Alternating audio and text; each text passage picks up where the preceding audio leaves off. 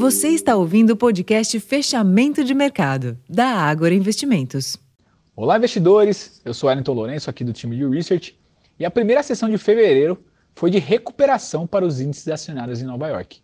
Como pano de fundo, os mercados se beneficiaram de um novo alívio no rendimento dos treasuries, que voltaram a cair.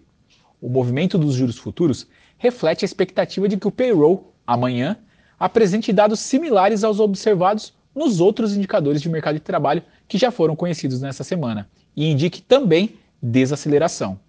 Na Europa, mais cedo, em decisão dividida, o Banco da Inglaterra manteve os juros inalterados e afirmou que ainda quer uma maior confiança na trajetória da inflação para convergir a meta antes de iniciar o ciclo de afrouxamento monetário.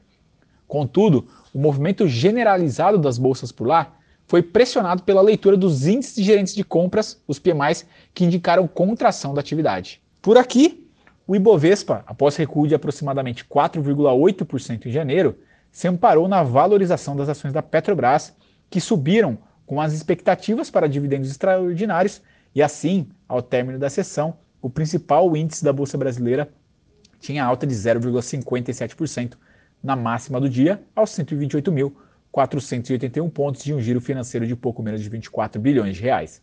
No câmbio, o dólar apresentou queda de 0,44% frente ao real, aos R$ 4,92.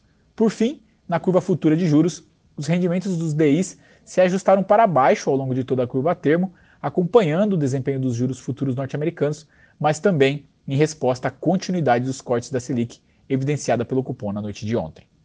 Bom, pessoal, esses foram os destaques do fechamento desta quinta-feira.